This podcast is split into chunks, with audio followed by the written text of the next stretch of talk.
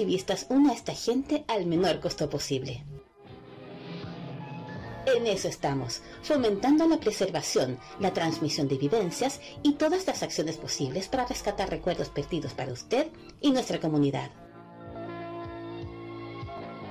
Comunidad de Archivistas. Acción para el rescate.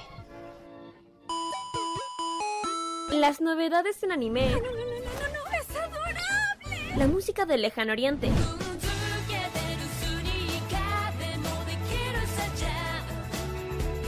Las curiosidades de Japón. ¿Por qué el monte Fuji en Japón es tan especial? El monte Fuji también es conocido como Fujiyama. Eventos frikis y mucho más es lo que nos trae Fanmacia Popular. ¡Nunca la he visto! Todos los sábados, desde las 18 horas, hora de Chile continental, Ay, me encantan estos sábados de flojera. Kira, Carlos, Dani y Roque te traen toda la entretención e información directamente desde el mundo de Oriente. Ya lo sabes, Fanma sea popular te acompaña cada sábado en la tarde a través de la señal de Modo Radio. Sí, sintoniza algo, estoy empezando a pensar. Vive Modo Radio, programados contigo. Actualmente en el mundo para... Porque el mayor referente de la televisión cultural y científica de los años 80 merecía este homenaje en Internet. Comunidad Tributo Hernán Holguín, un espacio donde rememoramos los grandes hitos en fotos y videos del histórico conductor del programa Mundo y panelista de Almorzando en el 13, Hernán Holguín Maibé. Síguenos en nuestro Instagram, arroba tributo Hernán Holguín, y en Facebook nos encuentras como Comunidad Tributo Hernán Holguín. Y como si esto fuera poco, no te pierdas nuestro podcast en Spotify. 40 años de mundo, con los mejores programas de la serie. Comunidad Tributo Hernán Holguín. Todo un mundo, un gran legado. Prográmate con los.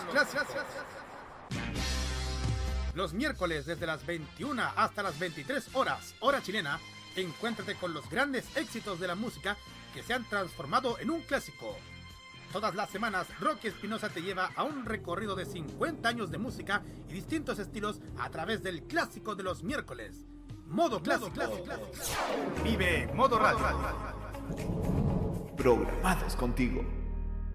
Vive esta Navidad 2023 programado con quienes más quieres. En diciembre, vive Modo Radio. Programados contigo.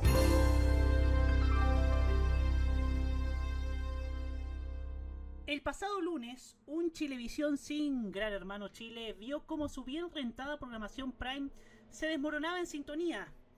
La novela turca del canal de Paramount, que era Relaciones Peligrosas, emitió su segundo capítulo con un promedio paupérrimo de 3,1 puntos, lo que motivó a que desde la dirección de programación de Machaza se implementara un código clave roja y se tomaran medidas urgentes. La falta de un plan B ante tamaño descalabro y el hecho de que los futuros proyectos enfocados en entretención recién los vamos a ver el próximo año, como talento chileno y muy probablemente escape perfecto, han hecho que durante toda la semana pasada se apostara por repeticiones de la Divina Comida, las mismas que se ven en el horario de trasnoche. Y la última medida se verá hoy en el Prime precisamente, porque para intentar reconquistar a los viudos del reality van a pasar el primer capítulo de su edición argentina, lo que lógicamente trae recuerdos de formatos extranjeros que, con la anuencia de sus dueños foráneos, vinieron a Chile con dispares resultados. Los casos más sonados son los programas de Televisa en Mega o los de Venevisión en el mismo Canal 11 o algunos de TV Azteca en la red. ¿Será suficiente? Lo bueno de todo esto es que desde Chilevisión asumieron que una turca en el Prime no rinde, y menos como sustituto de un programa clase A como lo fue y supo ser Gran Hermano. El único canal que cree ciegamente que una producción otomana puede competir de igual a igual a dos o tres pesos pesados de los otros canales es TVN, que sigue con sus minúsculos 4 o 5 puntos tanto con Amores Fuego como con Todo por mi familia. Insólitamente, los premios Musa Sprite, que analizaremos en este programa y que es una coproducción con Prisa Media, marcó más y tuvo mayor repercusión en redes sociales, mucho más que dichas novelas que no causan interés ni siquiera en el nicho de las turcas, ni menos en el grupo etario que hoy día es medido en forma masiva por parte del People Meter, solo un par de fanáticos de TVN la comenta sagradamente. En este fin de año veremos muchos movimientos y sobre todo el ingenio de programadores ejecutivos de Canon 2024 que pretende ser mucho más memorable que este. Soy Roberto Camaño y así abrimos la cajita. La televisión ha dado avances positivos. La presencia de Cristina Aguilera causó furor en la quinta. Se ha abierto a nuevas tendencias. La gran noticia, que es la promulgación de la denominada ley TEA. Y ha sumado mucha más audiencia. Un verdadero concierto privado en el frontis del Sheraton Miramar tuvieron las fanáticas de Tini. Sin embargo, existen siempre riesgos de retrocesos. Presenta de esta manera nuestra Jennifer López, Dani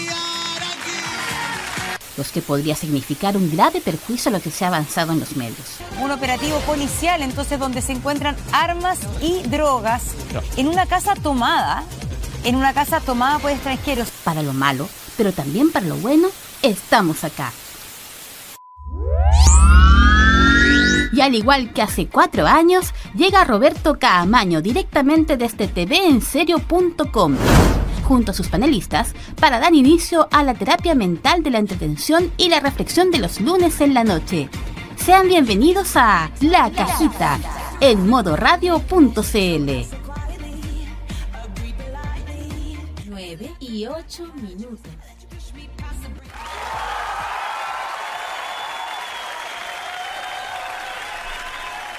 ¿Cómo están queridos amigos? Tengan todos ustedes muy buenas noches. Bienvenidos a un nuevo capítulo, el capítulo número 135 de la cajita aquí en modoradio.cl. Y hoy día no y hoy día lamentablemente no tenemos chistes de carrier ni de ni ni de dígitos de, de cuestiones de, sociedad civil y otras cosas. Pero aquí estamos nuevamente, aquí estamos en el único programa de análisis de televisión donde opinamos de forma donde, opina, donde opinamos estando sobrios y estando y opinamos con sensatez y donde las preguntas. No las hacemos de manera puntual sino que las hacemos con optimismo y también con mucha sensatez. Y antes de presentar a mi panel que como siempre nos acompaña quiero darle una recomendación.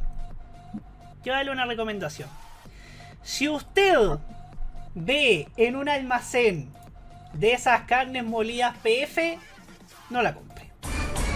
Porque yo compré hoy día para probarla y creo que fue la Luca, la Luca 300 más desperdiciada de mi historia de, del, del, del momento en que llevo comprando estas cosas para poder comer ciertas cosas y creo yo que mañana me voy a hacer de nuevo, de nuevo los fettuccini pero voy a hacer con carne molida mucho mejor, o sea, ya, ya. E, esa es la recomendación que le hacemos en estos consejos para su hogar y bienestar aquí en la cajita en modoradio.cl. Y bueno, eh, ya, ya es momento de presentar a mi panel y viene de y viene ya eh, bien vestidito, muy varonil, como si fuese el, como si fuese de esa de esa de esa propaganda de Arrow de 1982 Solamente falta Karina Las Karina siendo la de Nino Mori. Hugo Karen Navarro, bienvenido Hugo. Oye, es un tema muy interesante que en este país, y eso lo conversábamos el otro día con Roberto, en este país se hacía, eh, no sé si es la influencia de la publicidad o, que este país realmente no, no recibía mucho estímulo, que hasta se hacían famosas las modelos que protagonizaban cierto tipo de comerciales. Es increíble ese, ese submundo de estrella, de gente que se hacía famosa por protagonizar comerciales, como el caso de la Karina Lascarin. Pero también estábamos hablando con Roberto del caso de la chica que protagonizó el comercial de Yogu Up el año 88. Victoria Nochetti, porque que de hecho también fue invitada a éxito en, un, en ese año. Claro, claro. Bueno, ¿quién era el clásico auspiciador de éxito? Loncoleche. Loncoleche, bueno. Bueno, bueno, por algo será. Eh, sí, ando con, es que no ando con mi pijama, yo les tengo que decir eh, eh, que, hago este programa con el pijama. Este es el único, el único este es como en las teletones antiguas en donde había un, un, espacio en donde se conducía con el pijama. Esto es lo más parecido a ese espacio, la cajita. Casi todos estamos con pijama. Pero hoy no, Hoy ando con mi teñida de, de paseo de curso. pues. Sí, pues, sí, anda de paseo de curso, así que por eso ando un poquito más formal que, que otras ocasiones. No tanto al nivel de Roque, pero casi llegando a eso. Ok, le doy un dato a usted que le gusta la efeméride de la historia. Hace 30 años, un día como hoy, se desarrollaban las elecciones presidenciales y parlamentarias que ganó Eduardo Frei Ruiz Tagle, un presidente para los nuevos tiempos. Ah, bueno, estamos hablando la última elección que se decidió en primera vuelta. Sí, Con eso les digo todo. con eso, con eso le decimos todo, ¿ah? Bueno, en todo caso, el, candi- el Alessandri Besa no, solamente lo, sola- no tenía nada que hacer, o sea, No, o sea, la historia, a ver, ese tema es un tema, una historia muy interesante. Miren, el triunfo de Frey era cantado desde el año 92 en adelante, porque en gran parte por, por, el gobierno del presidente Elbur, que fue muy bueno, por lo menos por lo- la, la opinión pública de, la de, de esa época, así lo decía, y además porque la misma derecha se enredó con muchos problemas partiendo por el Piñera Gate, y eso generó que que la, la- el candidato de derecha fuese designado en una convención muy a- muy al filo de la designación, muy al filo de la inscripción de lo, de lo- de las candidaturas. Lo que les preocupaba a la derecha era mantener su posición en el Congreso, algo que sí, sí lograron.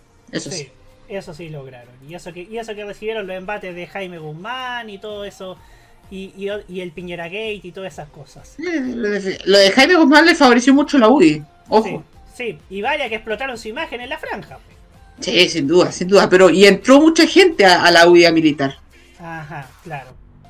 Así es. Y saludamos, por supuesto, desde, lo- desde los valles, de, desde los cerros de Curicó, nuestro queridísimo hombre, el hombre que lleva el pop en sus venas, el señor Martín Correa Díaz. Bienvenido, Martín. Ok, buenas noches a todos. Aquí estoy volviendo después de una pequeña ausencia aquí en el programa porque, seamos honestos, mi salud mental no estaba, no estaba al 100%. Y honestamente me estaba volviendo un cúmulo de ne- negatividad que si seguía viniendo no iba, no iba a aportar en nada y todo esto se iba a funar. Así que eso. Estoy de vuelta. espe- buenas noches a todos. Espero que disfruten el programa porque tenemos mucho que mucho tela que cortar con los dos temas de hoy. Y eso. Disfruten.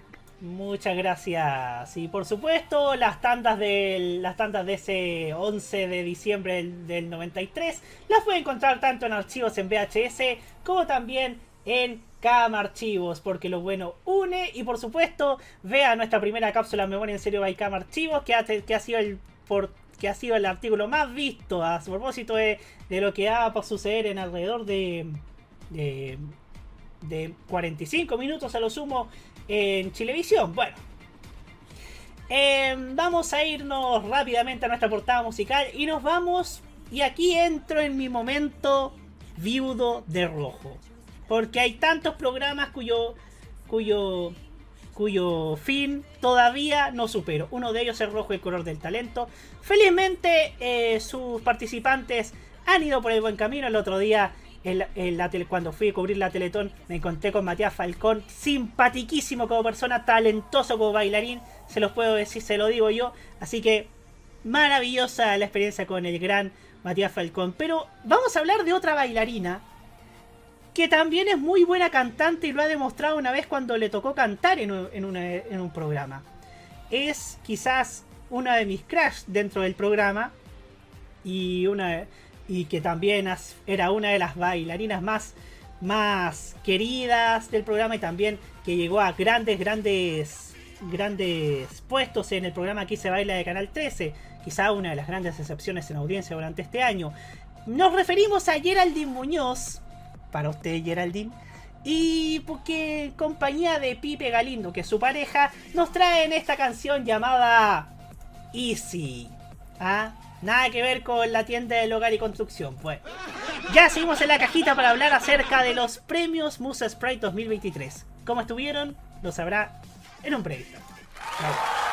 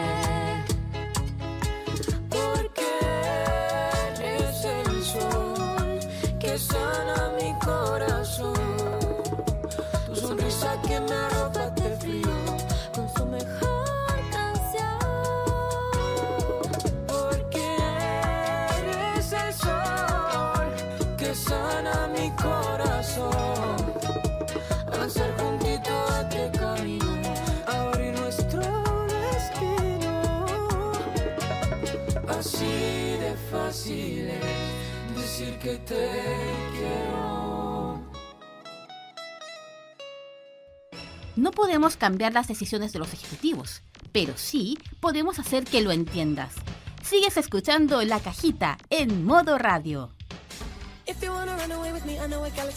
9 y 20 minutos.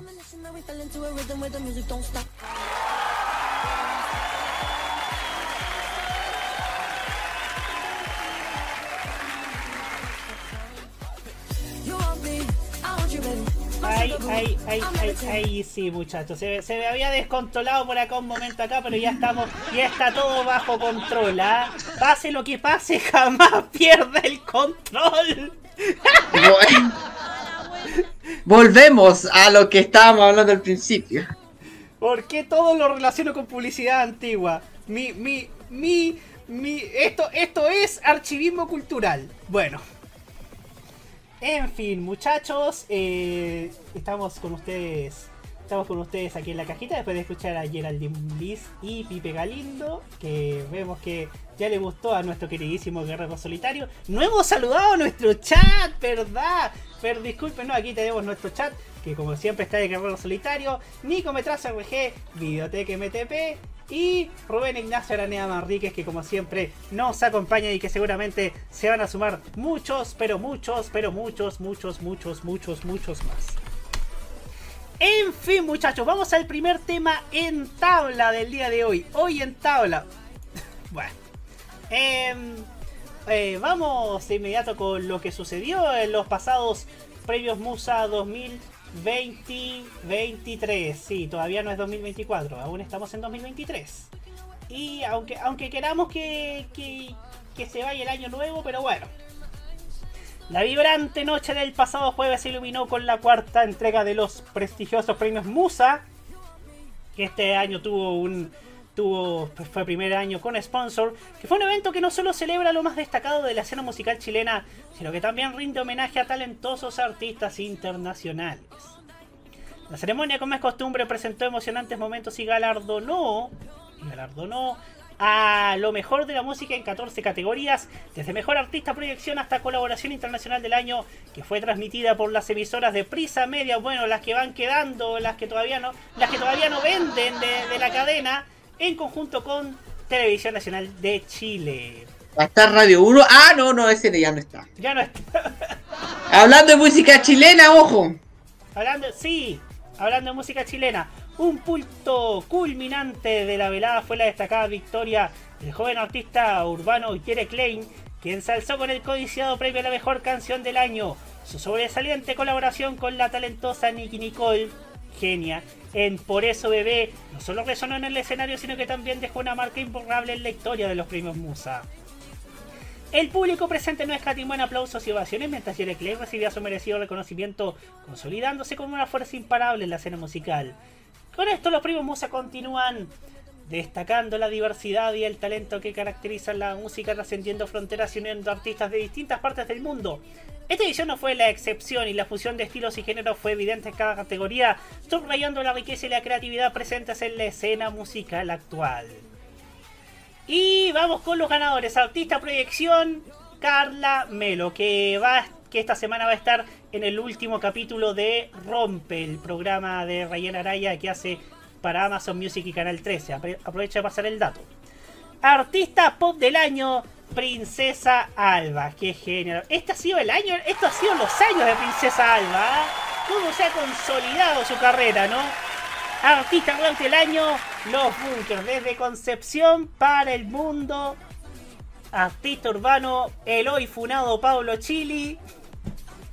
Oye, le dan, le dan el premio a Pablo Chili después de, después de que lo que dijo de, tratar de psicópata a los de Gran Hermano. Bueno. Artista tropical, Paula Rivas, que esta semana descubrí que estuvo en la segunda o tercera generación de Rojo antes de, de, de ser hoy día la reina de la cumbia. Videoclip del año, Síntomas de soltera, Paloma Mami, Pailita, el Jordan 23, dirigido por Pepe Garrido y Paloma Mami. Álbum del año, El Duende Verde de Pablo Chili. Sí, el que trató de psicópata a los de Gran Hermano. Yo solamente comparto esa tesis con Sebastián Ramírez. Colaboración del año, sigue la cumbia de Américo y Leo Rey. Américo que esta semana sacó canción con Alesia, por cierto. Canción del año, por eso bebé de Jere Klein y Nicky Nicole. Artista internacional del año, latino del año, Carol G, que viene en abril. Artista internacional anglo del año. Atento nuestro queridísimo Martín Correa Díaz, Taylor Swift. Y eso que no vino a Chile, ¿ah? Y eso que no vino a Chile. Igual gana, ¿no? Bueno, en fin, muchachos. eh, no todo puede ser perfecto. Canción internacional latina del año. eh, que es la canción TQG de Karol G y Shakira. Y canción internacional anglo del año. Flowers de Miley Cyrus. Que sin duda ha sido uno de los grandes éxitos del año. Y colaboración internacional del año tenemos por supuesto también a TQG de Karol G y Shakira. Y bueno, estos son los, los ganadores de los premios Musa Sprite 2023. ¿Y qué decir de estas premiaciones? Yo siempre he dicho que durante un tiempo que últimamente se ha instaurado esta, esta, esta forma de, de reconocer a diversos artistas, no solamente en lo que respecta a nominaciones, sino que a ganadores. O sea, acá no está la. no está el, el debate de si, de si lo mereció o no lo mereció, cosa que ocurrió en los Grammy 2014, que todavía discutimos si Lorde se lo, se lo merecía o Katy Perry se lo merecía más. Todavía sigue ese debate. Pero acá en los premios Musa em, no está ese debate, porque acá todos tienen el mismo merecimiento, todos tienen el mismo, la misma, el mismo talento, el mismo entusiasmo, el mismo empeño, la misma vida, el mismo modo, como decía una canción de la OTI 83. Y sin duda está bien que eso suceda. Eh, antiguamente habían pocas instancias, no recuerdo si en los 80 hubo un premio enfocado en la música, solamente sé que estaban los apes, pero no, no premios eh, del. no eh, determinados premios sobre la, la música fuera de lo que es. No- y no sé siquiera si Sábado Gigante hizo algo, algo así con sus propios cantantes, pero a partir de, de la década, digamos de esta década, porque bueno, de la década pasada con los primos Pulsar, que empezaron muy, muy, muy de manera underground y hoy día los vemos consolidadísimos a través de la pantalla de TVN, siendo uno de los eventos de mayor proyección dentro de la televisión y que trae de vuelta la música, la música a nuestra pequeña pantalla. Lo mismo con los primos Muse, que era lo que nos comentaba Carlos Tejos en su minuto. Un cariñoso saludo para él. Pero em, acá hay una acá hay una gran un gran mensaje de TVN que es que le da cierta cierta cierta prestancia, cierto reconocimiento a nuestros cantantes y así lo han reconocido incluso varios artistas dentro de sus tesis sobre qué es lo que sienten al estar ahí. Se hizo este año en el estudio en el estudio espectáculo de TVN, en el estudio que ah, donde antiguamente se hacía rojo a propósito de que presentábamos ayer al Muñoz hace instantes. Todavía nos deben la temporada de Rojo que, que se canceló por la pandemia. Y no, Talento Rojo no cuenta como tal, no insista. En todo caso, diría yo que los premios Musa esta vez eh, que nacieron bajo el arero de Prisa Media Chile, lo que antiguamente se llamaba primero como Compañía de Radios SA, que después posteriormente pasó a llamarse Iberoamericana Radio Chile, que a pesar de que hoy día la presencia física eh, de las emisoras ha sido bastante reducida, es cosa de ver cómo terminó la cobertura de Radio Imagina cobertu- o la cobertura de otras emisoras como, como Radio Activa o Rock and Pop. Vemos que hay sin duda una, una voluntad cierta de lo que eran los medios, de lo que son, de lo que es reconocer a sus artistas, porque acá se- son de todos los estilos, de las, de las emisoras de junto con Rostro de TVN, que son los que aunaron sus esfuerzos en un despliegue humano y técnico para llevar hasta nuestros hogares esta maravillosa premiación. Eh, obviamente llevan ya ya tres o cuatro cuatro cuatro entregas. Creo que esto nació en el 2020, en plena pandemia. De hecho, no sé si 2020 o 2021. Sé que en nuestro chat nos puede corregir. Eh, ahí estaremos eh, destacándolo, por cierto. En fin, tenemos los premios Musa, tenemos los premios Pulsar, tenemos la Feria Pulsar, tenemos tantos eventos en- enfocados en música que sin duda ha sido, que sin duda dan, son una buena noticia y además un bálsamo entre tanta pobredumbre que ocurre en la mañana. Y ahora damos el pase a nuestro queridísimo panel y quiero partir con Martín Correa Díaz. Ok, primero que todo, Roberto, lo de Taylor Swift, I see what you did there, but no, no importa, no importa. No me importa porque igual viví Swift en el cine, pero lo viví. Pero bueno, volviendo al tema. Este tema me encanta porque los premios Musa desde que empezaron me han parecido una ceremonia importante. No sé, no me refiero tanto al tema del prestigio o eso, sino al hecho de que hay una instancia para que la música nacional se muestre, se dé a, se dé a conocer ante la gente. Y también me gusta que entre los premios haya habido variedad. Hubo variedad en las categorías, en los ganadores. No sé, no podría hablar de las performances porque no sé si hubo performance, no las vi porque no estuve tan pendiente. Alba, si mal no recuerdo. Ah, qué bueno. Lo más probable es que la busque más adelante. Pero lo importante, y el- a lo que voy con mi punto, es que se necesita este espacio. Es un espacio que se necesitaba hace años y por fin se está dando. Qué mejor que hacerlo a través de la pantalla de TVN que tiene cobertura a todo el país, incluso a todo el mundo a través de su señal internacional. No sé si se emitió por la señal internacional.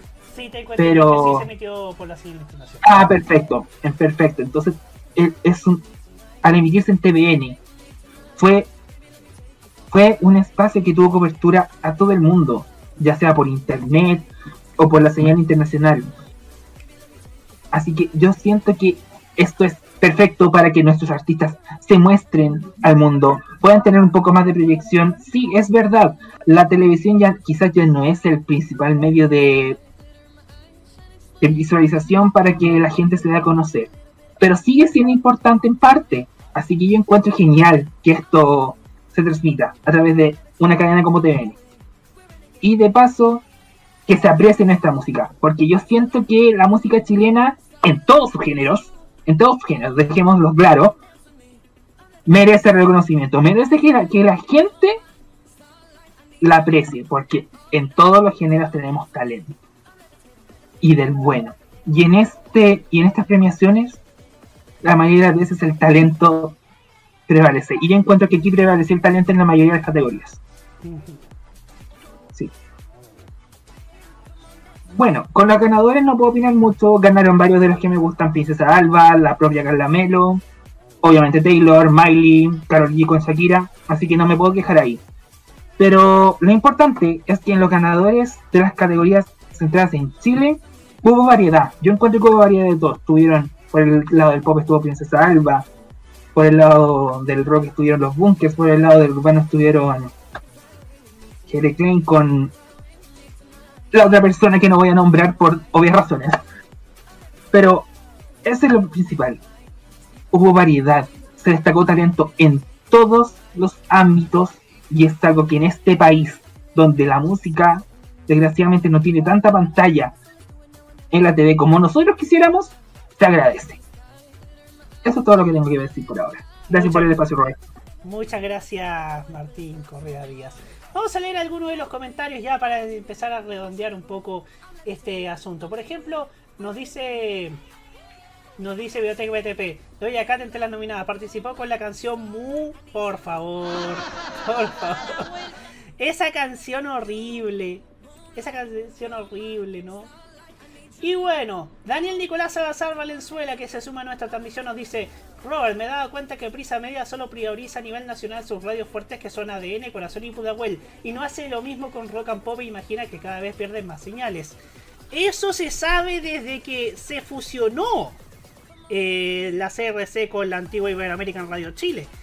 Y, mm, y de hecho, de hecho, eh, eso, eso se sabía de antemano. Recordemos que eh, ADN y, y, y Pudahuel fueron en algún momento las más beneficiadas con este con estas imposiciones que le puso la Fiscalía Nacional Económica para hacer efectiva la fusión, que reemplazaron algunas radios y las pusieron por ADN. Y hoy día incluso ADN perdió alguna frecuencia, una frecuencia en Melipilla, perdió eh, otras radios de IAR perdieron frecuencia en Copiapó, creo que Imagina se fue a Valparaíso y Viña, o sea, eh, igual es un tema un tema complejo lo que sucede con Iberoamérica con Iberoamericana Radio Chile. El Herrero Solitario nos pregunta, ¿compañía de radios SA? Sí. Esa fue la primera la primera razón social que crearon eh, por ahí por el 97-98 cuando empezaron a comprar radios como Pudahuel, Rock and Pop, eh, eh, Corazón también que fue que fue la que compraron a fines de los 90 para que para que al año 99 fundaran Iberoamerican Radio Chile. Recordemos que también compraron la radio concierto y la, la transformaron en estación capital. Nada que confundir con la radio de los republicacas. Y se llamó y luego se llamó FM Hit. Luego- Republicano. Es lo mismo. Republicano. es, lo Ah, mismo. Es lo mismo. Bueno, en fin. eh, y, de ahí, desde que cuando se compró con Pris, se, se- lo compró Pris y se fusionaron, se creó Iberoamerican, Iberoamericana Radio Chile. Lo que desde el año, desde este año o el año anterior se llamó Prisa Media Chile. Y ojo que creo yo que eh, los premios Musa son lo más cercano que tenemos a los 40 Awards Santander. Que son, los, que son los premios que desde hace varios años hace los 40 en España, la casa matriz, y que ahora, y que siempre lleva artistas de primer nivel de ahí en España. Llevaron a Chanel Terrero, llevaron a Itana, Lola Índigo, ot- tanto otro, otras figuras. Fue María Becerra este año y lo hizo bastante bien, con un apronte magnífico a lo que fue el Festival de Viña. Y también, también fueron otras otras otras otras figuras también. Eh, y creo yo que esa esa sería nuestra nuestro símil de los 40 de los 40 awards que se hacen ahí en España y que este año se transmitieron por primera vez para, para Latinoamérica a través de TNT. Nos pre- a ver, nos pregunta. Nos, pregun- nos dice Biblioteca MTP. Los 40 ya está en decadencia, lo mismo Rock and Pop. Creo que Rock and Pop está más en decadencia que los 40, porque desde que desde el fines del- de la década de los 2000 que ya no es lo mismo. Yo diría que los 40 está en un repunte. En un repunte lento, pero un repunte al fin y al cabo. Recordemos que la gestión de Martín Orrego ha sido, ha sido tremenda. En el sentido de que se le da visibilidad a artistas chilenos, se le da. Martín Orrego se ha posicionado como una excelente difusora de artistas femeninas, de todos los estilos, principalmente lo que es lo más popular, el pop. Y en ese sentido yo diría que los 40 ha estado repuntando lentamente. Tal vez no tenga los niveles de audiencia de Carolina, tal vez no apunta siquiera al público de Carolina, pero sí diría yo que eh, está, está lentamente repuntando la 101.7 de Santiago.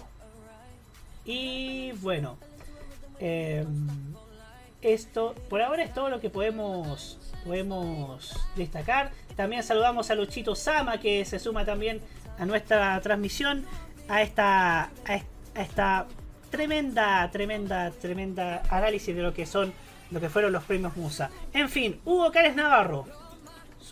Oye, es interesante la, la discusión sobre las radios, porque, claro, hay una radio que, es que yo creo que el problema de la rock and pop desde hace como unos 5 o 6 años atrás, cuando se dejó de transmitir la rock and pop con contenido para hacer una imagina de música anglo, creo que eso fue lo que se transformó la rock and pop a partir del 2018.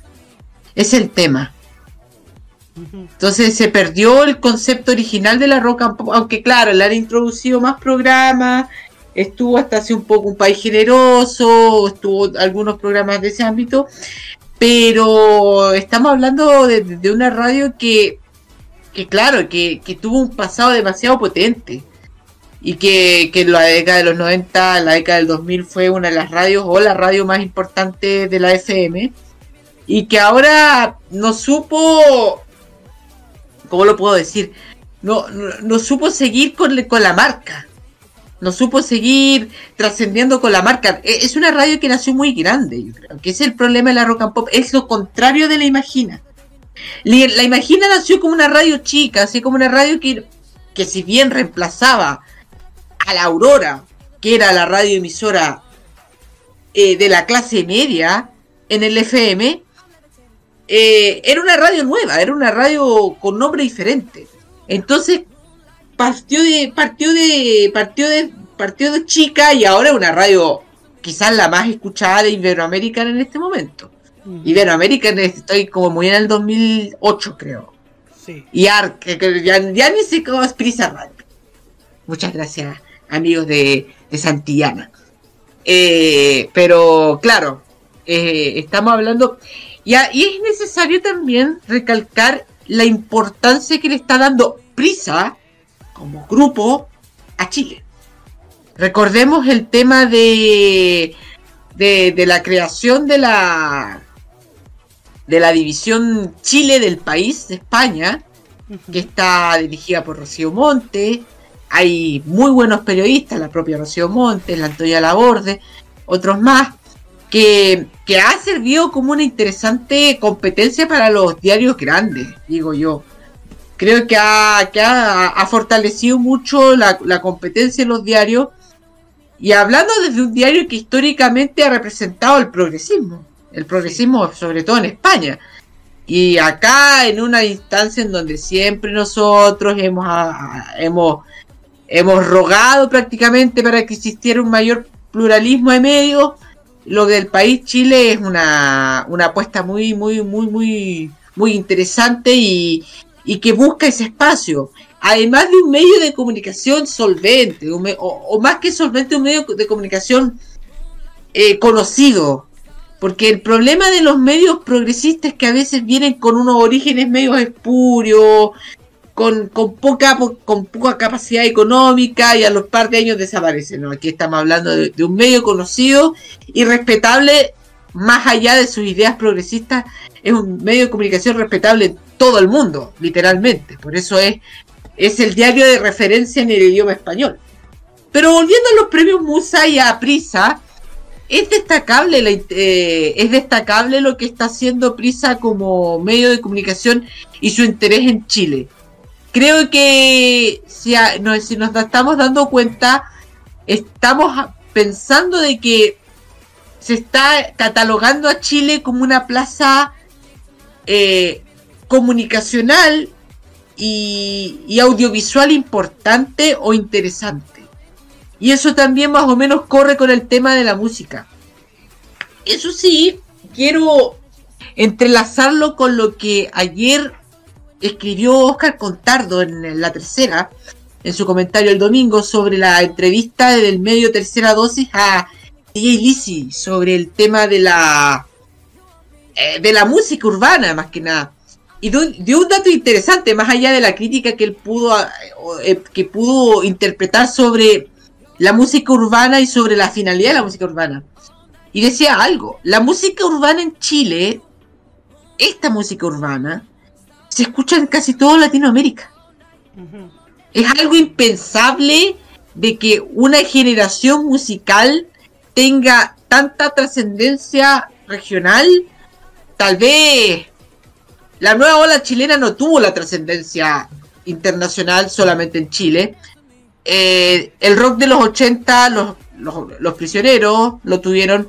Del movimiento rock de los 90 sí hubo algo más de, más de, más de figuración internacional con, con los tres y con la ley.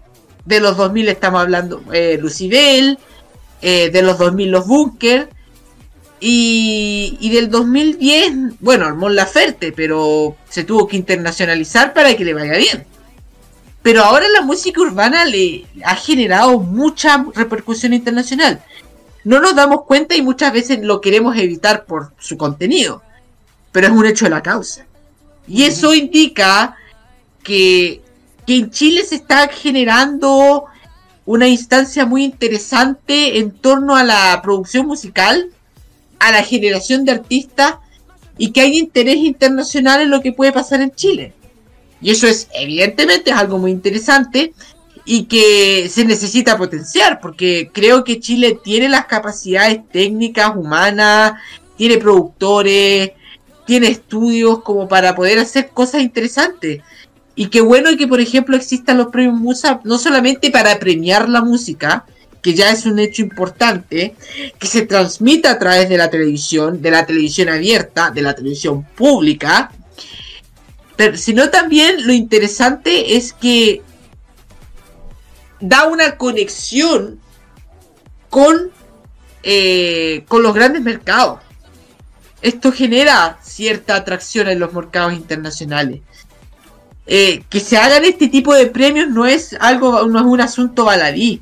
Es una forma de expresar que en Chile se está haciendo cosas, se está haciendo contenido musical interesante y que nos podemos colocar dentro de un lugar de interés dentro del mercado musical latinoamericano.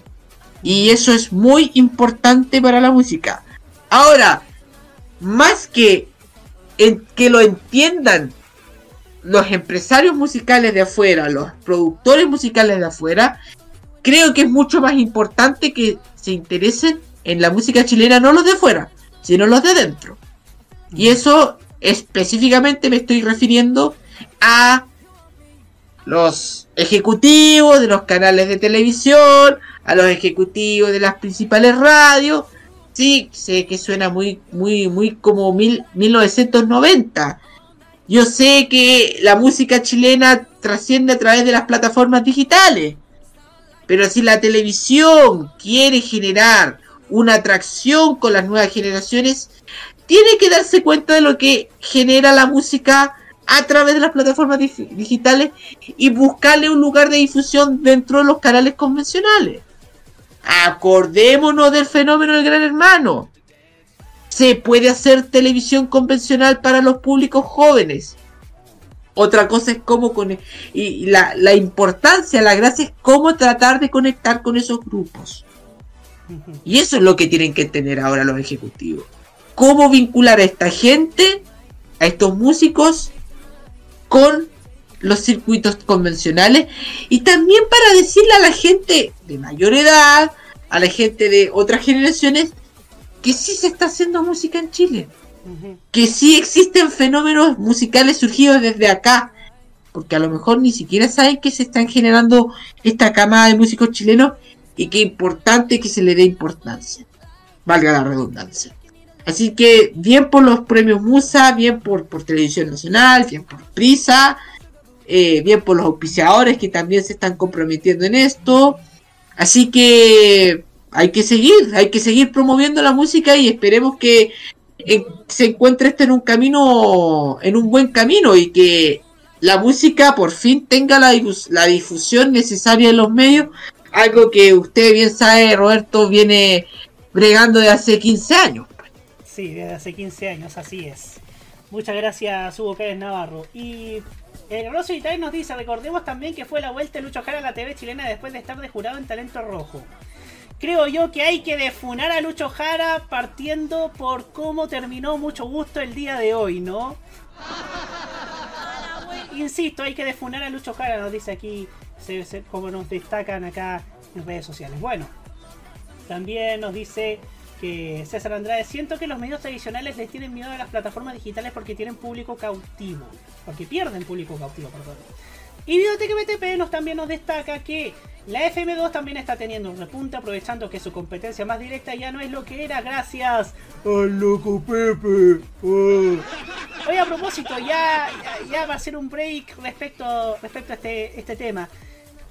Hoy día, el periodista cooperativa Jorge, Jorge Espinosa Cuellar denunció que hoy día en su prédica, en su prédica diaria, Rodrigo Sepúlveda propuso que Chile tuviese un partido único. Oiga, ¿por qué estamos hablando de eso, por favor? No sé, yo lo, lo- lo dijo don Jorge Espinosa Cuellar de Radio Cooperativa. Sí, no, pero bueno. Yo sé, a ver, yo entiendo la fi- yo entiendo más o menos a dónde iba el asunto.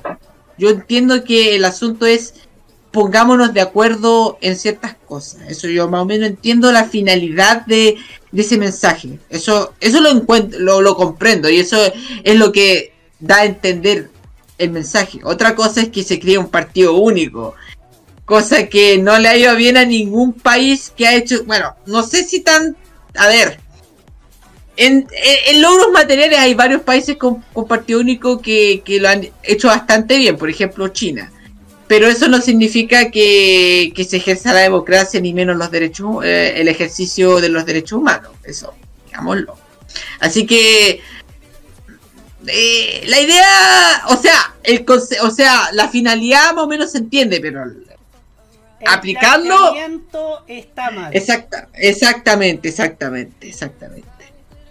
Oiga, es que ese es el problema además de darle tantas horas al CEP. Yo creo que el pobre hombre, el pobre hombre no sabe qué hacer, o sea, ya, don Francisco Colosado Gigante al menos tenía ahí un montón de espacio durante el programa, pero eh, eh, a Rodrigo Sepúlveda lo tienen casi hablando las tres horas. Sí, igual yo creo que eh, le genera algo en la cabeza, le genera algo, así que ya, me ¿sabes qué? Me he, compre- he- comenzado a compadecer al pobre hombre. Es que seamos honestos, tres horas de noticias, porque tengo entendido que la cuestión es de 12 a 3. Corríjame si estoy mal. De 12 a 3. 12 a 3. 12. Es de 12, de do- ah, de- sorry, perdón.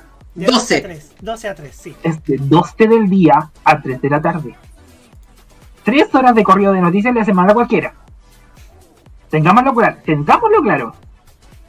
Sí, te- y tengámoslo claro, sobre todo la gente de Chilevisión, que la semana pasada instauró un nuevo récord, dos horas de duración de las noticias de centrales. Literal, mi abuela estaba esperando la novela turca y cuando nos dimos cuenta ya eran las 11 y no habían terminado las noticias. Increíble. Bueno, por eso Chilevisión ha tenido que sacar una medida de emergencia que es transmitir Gran Hermano Argentina. Y la turca la tiraron en la tarde a las 6 y media. Pero a ver, aquí hay un asunto que ya lo publiqué hace un par de domingos atrás. El problema, aquí, aquí se critica mucho el tema de, de- de- de las noticias de inseguridad, de que se habla mucho de eso. A ver, esta es mi opinión. Y, a lo mejor voy a tener ciertas ciertas contradicciones, no, no contradicciones, sino a lo mejor no, no van a... eh, no es la opinión generalizada del grupo. Pero yo encuentro sin- eh, sinceramente, de que tú no puedes obviar las noticias de inseguridad. Las cosas que están ocurriendo son así. Y, y no podemos nosotros decir, oye, eh, las cosas van bien. Cuando las cosas van mal, tú tienes que decirlo, las cosas están mal. Punto. Otra cosa es de que nuestra plataforma televisiva, nuestras parrillas televisivas, eh, tengan contenidos que duran tres horas. Ese es el problema. El problema no es el contenido, es la duración. Sí, está bien que hablen de delincuencia, está bien porque es lo que la- es la realidad que nos está tocando vivir. Otra cosa es que tengan que existir noticieros que duran tres horas. Y esto no solamente ocurre en el ámbito informativo. Esto ocurre con las telenovelas del Mega, eh, eh, Martín. Tú te das cuenta, o sea, esta novela, la de las 8 de la noche, o sea, 8 de la noche, ¿a qué hora comienza Martín? ¿A las 7 y media? Sí, porque repi- mira, es que todos- es algo que viene pasando desde hace mucho y lo sabemos. Repite, primero cortan los capítulos originales en dos o hasta tres capítulos de 30 minutos. Y la hora de la novela en total ocupan 30 minutos para repetir el capítulo anterior y 30 para el capítulo nuevo. Y a veces ni siquiera dan los 30 minutos de capítulo porque casi porque rellenan con comerciales. Venimos hace mucho viviendo esto. Y lo, y lo peor es que co- como los que ven teleseries chilenas desde Sí, ahí, ahí se lo- fuera de otros países no tienen que pasar esto. Dicen que los videocapítulos son una bendición. Lo que, para ellos es una bendición y para nosotros es una tortura. Porque ya estamos hartos. Llevamos años así y ellos lo ven como lo mejor del mundo. ¿Y cómo sé esto? Porque en Twitter converso con mucha gente, principalmente de España y de México, que ve telenovelas chilenas. Muchos de ellos están viciados, con perdón a nuestros pecados, porque odiaron la versión mexicana. Y me han dicho mucho eso, que están, que les gusta que los capítulos sean cortos porque pueden maratonear, teniendo en cuenta que es bastante larga. Y yo como, bueno, ustedes no saben el martirio que fue ver esta telenovela en televisión. Estábamos hartos de capítulos cortos y encima la largan. ¿De qué me estás hablando? Literalmente, yo estaba así, yo estaba mirando con una cara de 3 metros de largo diciendo, ¿cómo mierda les gustan los capítulos cortos? Perdón, me alteré, pero tenía que sacarlo. sí. No, Sí. pero, eh, Eh, esta es- por algo está en la terapia mental, ¿no? Mm. No, pero, pero- no, pero en serio, todos sabemos que, perdona nuestros pecados, hubiera seguido siendo larga, pero hubiera se, se hubiera cortado muchísimo si hubiera tenido los 205 capítulos con, las con, la que, con los que la venden al extranjero. Eh, y a- eso también eso demuestra eh, cierta eh, cierta in- inoperancia de los programadores de televisión. Yo creo que ese es el tema o sea eh, no tienen creatividad en el momento de decir oye qué podemos colocar qué podemos hacer más que generar esta monotonía dentro del televidente. Y sabiendo algo muy importante que está ocurriendo en estos tiempos. Un contenido exitoso en Instagram, perdón, en, en TikTok, te puede durar 5 segundos o 10 segundos. Entonces está eh, la, la televisión está contraviniendo todo lo que lo que se está haciendo como material contenido nuevo. Todo está encapsulado, pero la televisión todo lo, lo agranda. Es como una cosa como muy muy muy anacrónica. Y y bueno, eh, ¿cómo se puede salir de esto? Si ese es el problema. ¿Cómo nos, aquí nosotros podemos opinar y, y podemos expresar la opinión, la expresión, pero ¿cómo esto puede llegar a canalizarse a través de los grandes ejecutivos? Y cómo esta expresión que nosotros tenemos y que lo tienen todos los televidentes puede llegar a algún momento y generar conciencia dentro de los ejecutivos de los canales de televisión para que se den cuenta. Si este problema no es que hablen de delincuencia, el problema es que hablen una hora y media de delincuencia. Y que tengan que esperar una hora para que pasen el capítulo 9 de la teleserie. Ese es el problema. Y eso debería comenzar a generarse una discusión seria dentro de los canales de televisión. Es- y es simplemente por un asunto. No es ni siquiera el rating, es la credibilidad que estos medios deben tener ante el público. Eso es lo importante. Muchas gracias, muchas gracias, Hugo Navarro. Salió, salió un tema de otro tema. Bueno, así es este programa. Oye, a todo esto, ya que hablamos de, de duración de noticiero, el otro día estaba viendo el noticiero central de Caracol Televisión de Colombia. Duraba una hora. Una hora. Ahora me dice, y, y- y de- después me salen diciendo ya, pero el noticiero de la tarde dura como tres. Bueno, pero el noticiero central te dura una hora, pues no, no, no como los, no como acá que llegan a durar dos horas. Bueno, en fin, muchachos, ya, ya después de este, de este pequeño break, hacemos una, hacemos una breve pausa, no sin antes presentar el siguiente tema, que es de una artista que adoro mucho, que el pasado 8 de diciembre estuvo de cumpleaños. Sabemos que se sabe que el 8 de diciembre no es por ser el día de la Inmaculada Concepción, es feriado porque nació Nicki Minaj. Así es. Así que un saludo para ella. Así que escuchamos Super Freaky Girl de su disco Pink Friday 2, que lo escuché, lo vengo escuchando desde el, desde el fin de semana pasado y no paro de escucharlo. Sencillamente, eh, ¿valió la pena esperar desde 2018 por un disco nuevo? Sí, valió cada, cada maldito segundo. Bueno, Super Freaky Girl, Nicki Minaj. Ya seguimos aquí en la cajita modo radio.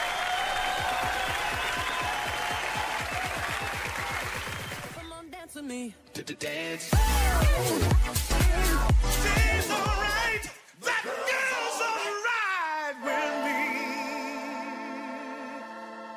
Yeah.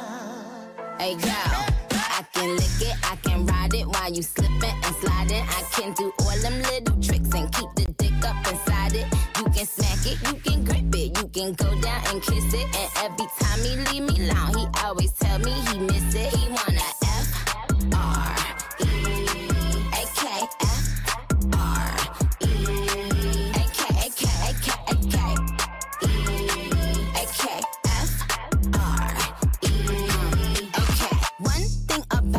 I'm the baddest alive. He know the prettiest bitch didn't come until I arrive. I don't let bitches get to me. I fuck they man if they try. I got a princess face, a killer body, samurai mind. They can't be Nikki, they so stupid. I just laugh when they try. A thong bikini up my ass. I think I'll go for a dive. His ex bitch went up against me, but she didn't survive. On applications, I write pressure, cause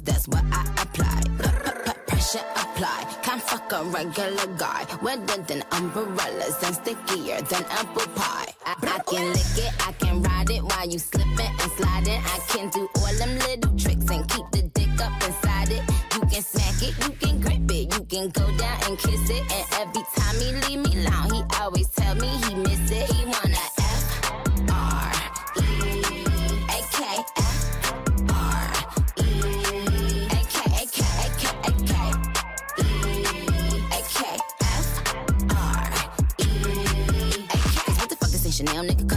Like what the fuck this ain't Burberry custom brown? He said, could you throw it back when you touch the ground? And he said, do that pussy purr. I said, yup me out. Hold up, fuck boys, ain't no need for you to roll up. Ain't no need for you to double tap, neither scroll up. Keep these bitches on their toes like Manola. Be on the lookout when I come through. Bolo.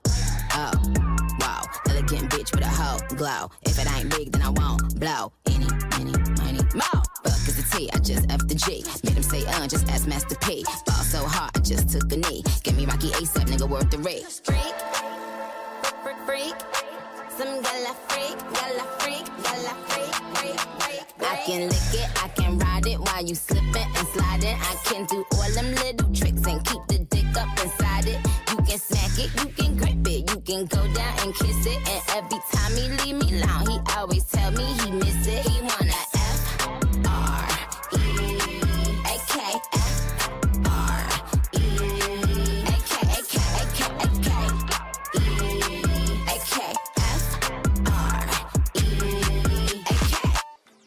No solo somos mucho más que televisión, somos un sitio que te complementa toda información y con chequeo. Somos un programa en YouTube donde la libertad de crear, pensar y criticar con fundamentos es válido. Un programa radial donde tú puedes tener cabida. Un espacio multiplataforma donde informamos y reflexionamos. TVenserio.com Somos mucho más que televisión. Miles de VHS con valioso material televisivo año a año se van a la basura. Usted no los vote, dónelos.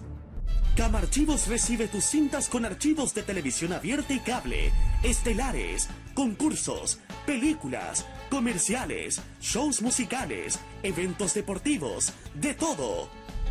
¿Estás interesado? Dónelos, véndelos o permútalos en camarchivos.gmail.com Camarchivos, porque lo bueno une.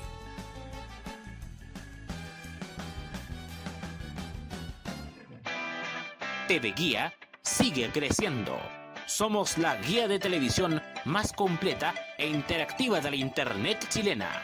Síguenos en nuestra cuenta oficial en Instagram, arroba TV Guía-oficial, donde te enteras qué va a dar la televisión cada día y el rating semanal como cada viernes.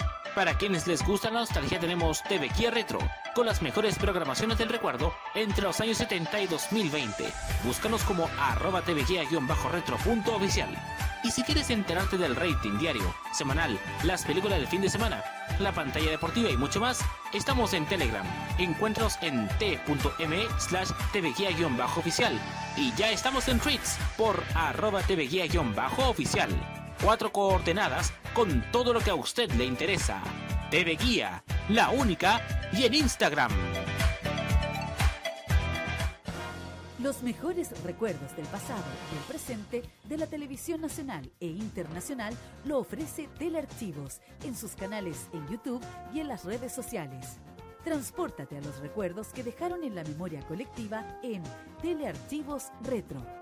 Conozca cómo ha sido el presente durante los últimos años en Telearchivos Moderno y revisa los mejores archivos en imágenes a través de nuestras redes sociales en Facebook e Instagram.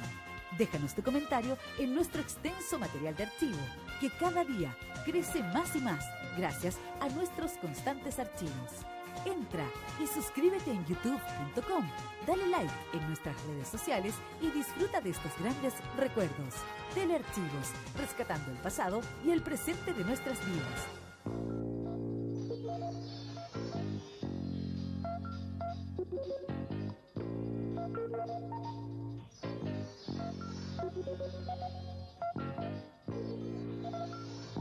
Hay gente que rescata recuerdos. Hay gente que desea revivirlos. La comunidad de archivistas une a esta gente al menor costo posible. En eso estamos, fomentando la preservación, la transmisión de vivencias y todas las acciones posibles para rescatar recuerdos perdidos para usted y nuestra comunidad. Comunidad de Archivistas. Acción para el rescate. Hoy en día los que usamos redes sociales estamos expuestos a una cantidad de información inmensa. Sin embargo, muchas de ellas son de dudosa procedencia. No te creas todo lo que lees. Aprende a detectar noticias falsas, investiga la fuente, contrasta la información y no comparta sin antes verificar. Juntos podemos combatir la desinformación y construir una sociedad más informada y responsable. Es un mensaje de Modo Radio, programados contigo. En el mundo para Porque el mayor referente de la televisión cultural y científica de los años 80 merecía este homenaje en Internet. Comunidad Tributo Hernán Holguín, un espacio donde rememoramos los grandes hitos en fotos y videos del histórico conductor del programa Mundo y panelista de Almorzando en el 13, Hernán Holguín Maibé. Síguenos en nuestro Instagram, arroba tributo Hernán Holguín, y en Facebook nos encuentras como Comunidad Tributo Hernán Holguín. Y como si esto fuera poco, no te pierdas nuestro podcast en Spotify. 40 años de mundo, con los mejores programas de la serie. Comunidad Tributo Hernán Holguín. Todo un mundo, un gran legado.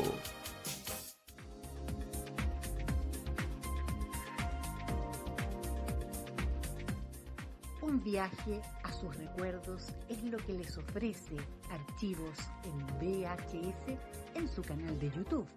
Descubra cómo la televisión era totalmente distinta a hoy en nuestro extenso material de archivo. También síganos en nuestras redes sociales. Archivos en VHS, la zona de tus recuerdos.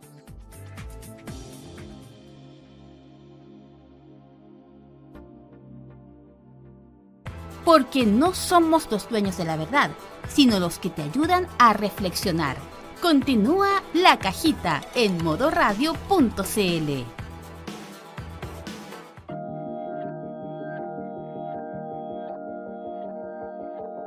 10 y 7 minutos.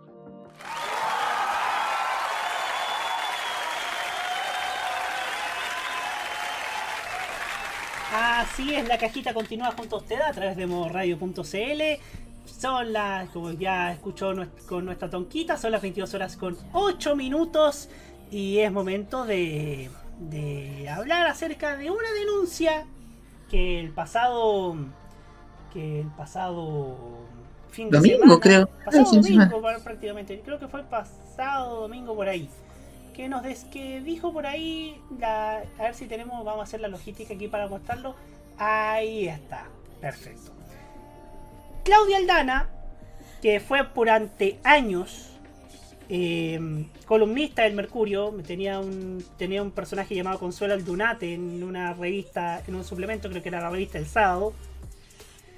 Y también fue productora de- del, del Interruptor, al, al menos la última temporada, la que se hizo a- la década pasada. Y también activista por los derechos de, de- de- la inclusión y todo eso. Tuitea lo siguiente en sus redes sociales. Y en parte tiene, tiene, relación con lo que hablamos al, al, al fin de esta temporada. al fin de esta, del otro bloque. Estimados directores de canales de televisión chilena y gerentes de programación, mostrar zorrones paseando no es cultura. Sí lo es cubrir eventos como la 50 Muestra Internacional de Artesanía UC. Les cuento cómo me fue. Canal 13, prensa, me dijeron tres veces que no. Después ni respondieron. Los matinales que marcan harto, entre comillas lo pone Claudia Aldana, nos dejaron plantados dos veces a más de 120 artesanas y artesanos de Chile y Latinoamérica.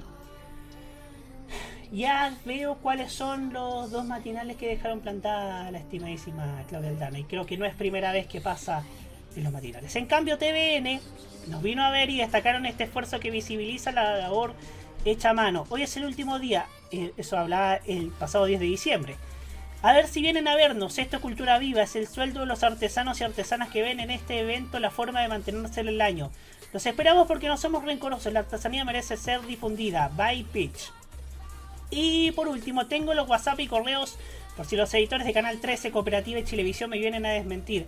En cambio, en ADN Radio Chile nos dieron un espacio al aire maravilloso que se agradece tanto. Lo mismo, mis queridas FM12, imagina. Esto era lo que, lo que denunciaba aquí Claudia Aldana, que también ha sido una figura en redes sociales bastante, bastante reflexiva al respecto. Y acá vemos que acá quisiera partir con una reflexión, después va, a hablar Hugo al respecto, que tiene que ver con cómo las prioridades están dadas vuelta dentro de la pequeña pantalla. Lo estaba hablando en varias ocasiones en mi, con mi círculo cercano, con, mi, con el grupo que tenemos en la gente de la radio. Una muestra de artesanía puede ser para muchos insignificante, para los ejecutivos puede que sea insignificante. No creo que así lo sea para mí, ni para personas que tal vez sí les interese. En ese sentido, me parece que ciertos productores, partiendo de Canal 13, partiendo por los dos matinales que la dejaron plantada, ya me imagino cuáles son, no, dieron, no dio nombres, pero ya me imagino de cuáles se trata. Creo yo que aún adolecen de ciertas ciertas ciertas mañas que tienen los los que tienen para privilegiar ciertos temas.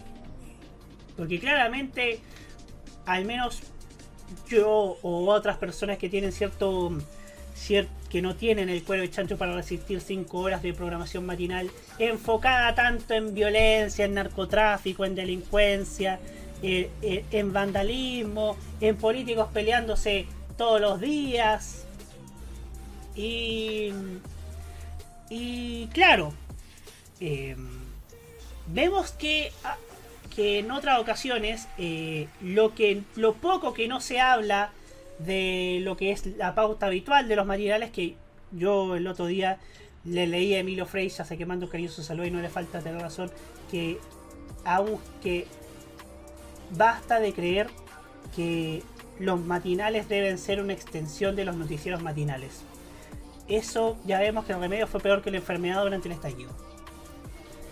Y redondeando en el tema, me parece, me parece que, y volviendo al tema de que lo único que no se habla de, de- de- de temas de actualidad, temas de temas de delincuencia, son estas, son estas publinotas en, en ciertas, ciertas tiendas, en ciertos, cierto, ciertos supermercados, ciertas promociones de agencias de viaje, pero es algo a lo que un chileno promedio como yo por ahora no podemos acceder. Una muestra de artesanía de la Universidad Católica sí es algo que podemos acceder, porque, tengo en- porque también eh, promueve ciertos emprendimientos. En esta radio se, se promueven emprendimientos a través de los programas, a través de diversos programas, como los emprendimientos friki que, que se mencionan en esta emisora. Pero estamos en un periodo donde debemos buscar la reactivación económica. Y acá algo que también puede beneficiar a la reactivación económica no se, no se emite o no se da cabida. Como si se da cabida a, estos funerales de alto riesgo, que creo yo que, que deben ser bastante masoquistas los que van, los, los periodistas que van a cubrir estos funerales, porque saben que les va a pasar algo, saben que va a haber más de un camarógrafo agredido, y aún así los productores ejecutivos de los canales mandan a estas pobres gentes a ir a cierta a ir a arriesgar su vida allá a esos lugares. Ahora, no es primera vez que eso sucede. El año pasado o en 2021 por ahí en TVN en pleno 8M dejaron plantada a una activista, a una profesora que era atea. Al día siguiente pidieron disculpas, al menos, al menos me quedo conforme con que pidieron disculpas, aunque no, no la volví a ver en televisión, no la volví, no la volvieron a ver, no la volví a ver en TVN menos. Pero en ese sentido, ni siquiera hubo disculpas en cámara a Aldana ni a otras, ni otras personas que. Porque claro, se dice que las disculpas no se televisan, pero acá hubo una denuncia pública. Una denuncia que Aldana hizo público. Y está bien que así sea, para que se vea el público más joven cuáles son las prioridades de los matinales. Y como dijo Hugo en el, en el bloque anterior, no está mal que se muestre delincuencia. Eh, el tema acá es cómo se muestra. Ya hay varios, varios, varios matinales o varios canales que fueron denunciados y fueron sancionados por el Consejo Nacional de Televisión por ciertas coberturas que, que adolecían de ciertos parámetros en horario de protección al menor. Ahora se están repitiendo ciertas ciertas prácticas y se están se repiten, se repiten constantemente ciertas prácticas que, au- que aún así no que aún así aún no se subsanan. Me parece igual preocupante que, que suceda esto en una en, en los matinales. Preocupante en el sentido de que se está restando importancia a esta muestra, a, ciertas expresiones culturales, como es la artesanía.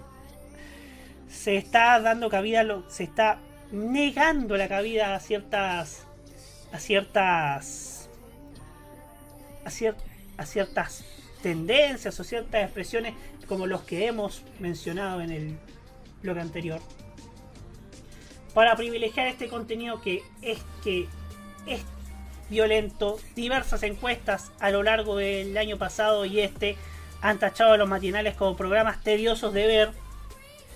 Y sin duda alguna son cosas que aún, aún no tienen, no tienen solución y tal vez no va a haber en el corto plazo a menos que suceda algo terrible o es lo que lo que sucede lo que sucedió en esta lo que podría suceder en algunos en algunos instantes. Y creo yo creo yo que esto da motivos para que la- para que ciertas ciertas personas o ciertas ciertos personajes o ciertas figuras prefieran los podcasts como bien lo, lo destaca hacia el cuadrado o cierta o lo hagan en canales digitales tal vez como esta radio tal vez como como Energy que aquí mandamos un saludo que nos transmiten la cajita.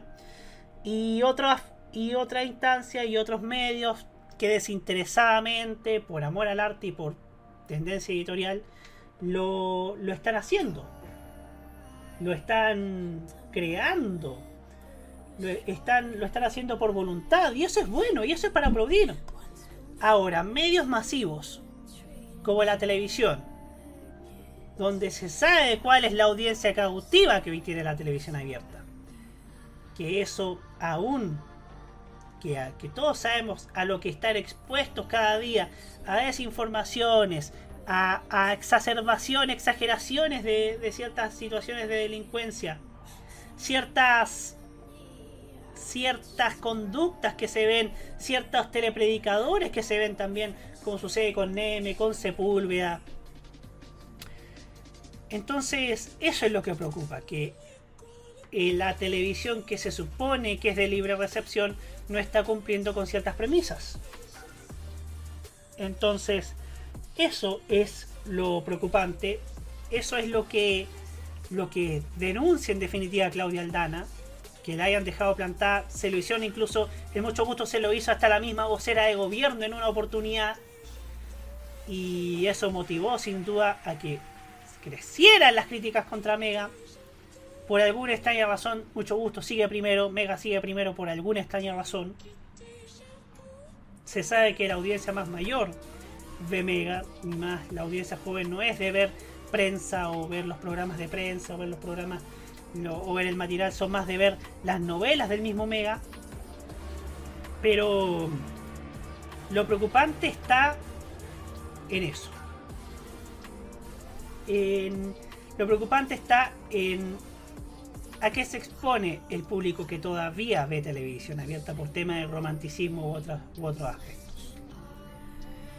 En fin, eh, nos destaca aquí el reloj solitario que también eh, es mejor preferir la televisión regional, porque sí, creo yo que también hay que destacar la televisión regional que también que es mucho más ecuánime y mucho más mesurada y mucho y, abarca una amplia cantidad de, de temáticas, de expresiones y otros temas que se ven eh, que no se ven comúnmente en los canales locales, en los canales, en los canales nacionales y los canales regionales locales sí lo cumplen a cabalidad.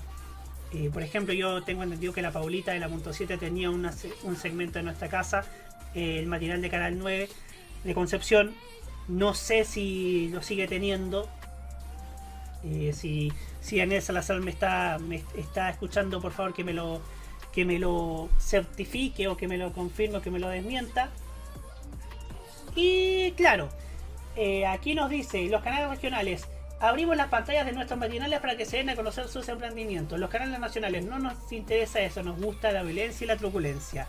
Porque pareciera que los productores, los, jefes de prensa, principalmente el señor Dazarola, pareciera que ven con, con signo peso en el ojo, como Don Cangrejo, cada vez que sucede un alunizaje, un portonazo, una balacera, porque eso es llevar agua a molinos nefastos.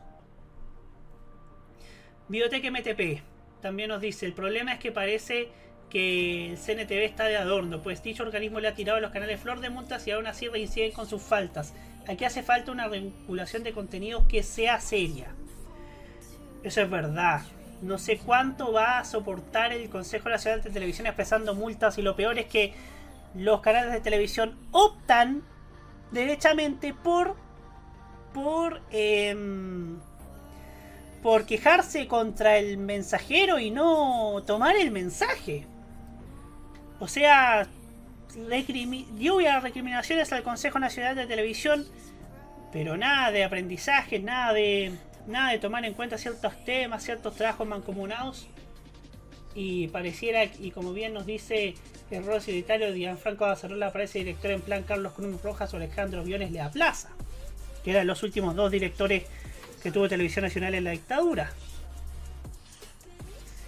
Es preocupante, es sin duda un tema que ponemos sobre la mesa porque, porque acá es un tema que se adolece en definitiva dentro de los matinales, dentro de los programas que, que tanto se han criticado en redes sociales, tanto se ha cuestionado con justas razones. Eh, por ejemplo, las actitudes que ha tomado el señor Dazarola, esta posición ultra crítica que le ha valido problemas dentro del mismo canal, dentro de los pro- dentro de la produ- dentro de periodistas del mismo canal que no están cómodos con el tenor que han tomado los matinales y, los noti- y el noticiero de Mega, que es capaz de televisar incluso una, una sesión de tortura de una, de una banda delictual en un reportaje. Eso lo hizo el noticiero de Mega, por eso fue sancionado por el Consejo Nacional de Televisión. Creo que por eso tam Entonces, aquí vea si no tengo razón. Que, que acá se están pasando 3, 4, 5 pueblos por querer ser oposición, que no está mal que sean, pero que sean una oposición responsable. Y no sea una oposición como la que se ve en el Congreso, que es obstruista y que además es horripilante y pareciera que, que les regalaron el. que les regalamos el sueldo y les regalaron, les regalaron el título y les regala- regalaron el escaño. Bueno, bueno, en todo caso, creo yo que mm, es un tema que es bueno destacar, es bueno poner sobre la mesa porque fue una denuncia pública y creo yo también que hay cierta cierta cierta preocupación genuina por qué es lo cómo están llevando a cabo sus cosas los matinales. Ahora damos el pase a nuestro panel partiendo por Hugo Cárez Navarro. Menos mal que llegué. Bueno, sí, ahora con hasta con teñida nueva, digámoslo. Sí. Eh, oye, eh, gracias por el tema por el tema. Lo bueno es que es, es un tema que se podía alargar el tiempo que se, que se alargó. Y estamos hablando de un tema, a ver, la, la, la, la exposición de la Universidad Católica, eh, la exposición de, de artesanía es una exposición muy importante. Eh, se realizó por mucho tiempo en el Parque Bustamante. Ya sabemos más o menos cuáles son los factores que hicieron que esta exposición se, eh, se moviera al estadio a Santa Rosa de Apoquindo y en Las Condes. Así que eh, es un evento muy importante para la Universidad Católica porque muestra, es una muestra de artesanía no solamente nacional, es una muestra de artesanía latinoamericana. Y es un, es un momento muy importante para la universidad porque eh, ya es, un- es un evento eh, de gran relevancia.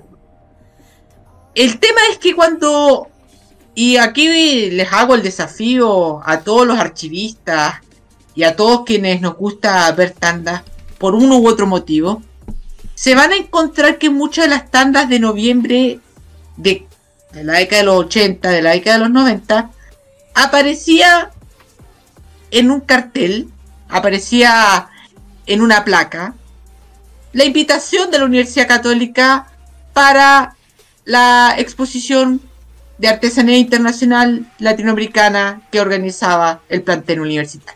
En Canal 13, por supuesto. Exactamente, Canal 13. No era entonces, no es cualquier exposición y no es que hubiese sido una exposición que fuese desapercibida dentro de la comunidad. El tema es que nos hemos acostumbrado a que muchas exposiciones, eh, muchos eventos culturales tengan éxito sin la ayuda de la televisión. El fin de semana, este fin de semana, eh, se realizó en el GAM La Furia del Libro, una muestra de una exposición de libros de, editores independientes que ya lleva más de 10 años y que tiene un gran éxito. Tanto es así que hoy eh, la exposición máxima de, de- de- del mercado literario chileno, que es la, la FILSA, ha quedado en un segundo o tercer plano. Eh, más encima, además, porque hay un problema muy grande por parte de los editores y de los y de los escritores. Un tema muy grande de lo que ocurre en la Cámara Chilena del Libro. Eh, pero la fuerza de estas exposiciones, la fuerza de esta, de esta, de, de todas estas, de estos eventos, ya no tiene que ver con la televisión. Incluso les va bastante bien sin el apoyo de los medios grandes. Yo creo que eso es algo negativo de todos modos, porque el poder de la... bien, o sea, te complemento. Está bien, pero no está tan bien. Exactamente, exactamente. Porque, como lo decía la- eh, eh, la- el tuit de Claudia Aldana, estamos hablando de, de- de un tema que eh, hay temas prioritarios sin duda, pero que no le deja a otros, a- no le deja, a- eh, no le deja temas a otros eventos, a otras, a, a otros aconteceres de la realidad nacional. Ese es el problema que se, eh, que, que se quiere dirigir la Claudia Aldana. Y quiero hacer una tesis bastante agresiva y audaz. Porque nosotros nos hemos preguntado mucho cuándo se chacreó la televisión chilena. Es una. Yo creo que esto nos acompaña desde siempre. O sea, es una de, es un- co- como el eslabón perdido de, del mundo de- de- del- del análisis y de la crítica televisiva. ¿Cuándo se chacreó la televisión chilena?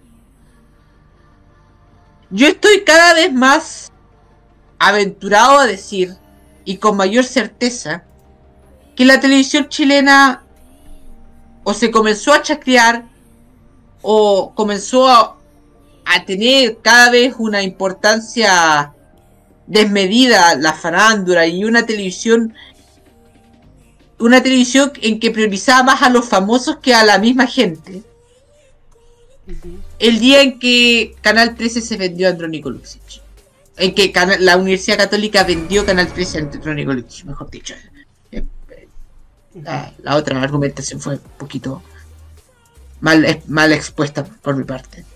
Creo que ese día, el, en agosto del 2010, fue el día en que comenzó a desmoronarse eh, cierto proyecto de la televisión chilena.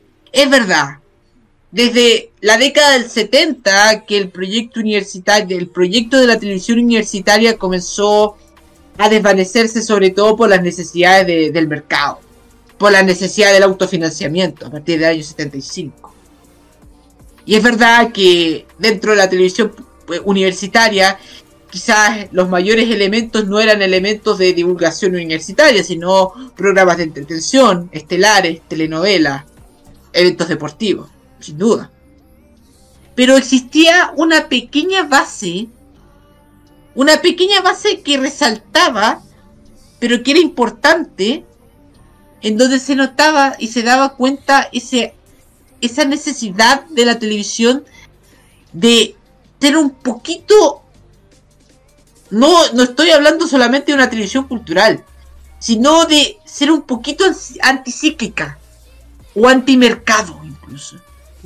Y en eso estaba, por ejemplo, programas como el Almorzando en el 13, creaciones, los mismos micro- microprogramas y la forma de cómo la, la Universidad Católica podía promover sus servicios, podía promover su actividad cultural a través de los comerciales. Y usted se recordará, amigo archivista, amigo Tevito, los, las placas de diferentes organizaciones de la Universidad Católica en que llamaban a asistir a tal obra del teatro, en el Teatro de la Universidad Católica, ahí en Plaza Ñuñoa, alguna exposición de cine, alguna exposición cultural en el Centro Extensión, eh, algún ciclo de cine también eh, en la sala de cine que tiene la universidad, la universidad. Era una forma pequeña, tal vez no tan importante, pero era una forma en donde se daba a conocer la importancia de la Universidad Católica más allá de impartir clases, sino también en su función de extensión. Y eso también generaba un público, que se generaba una, una, una materia gris o una conciencia más eh, diferente de lo que uno podía ver incluso en la televisión.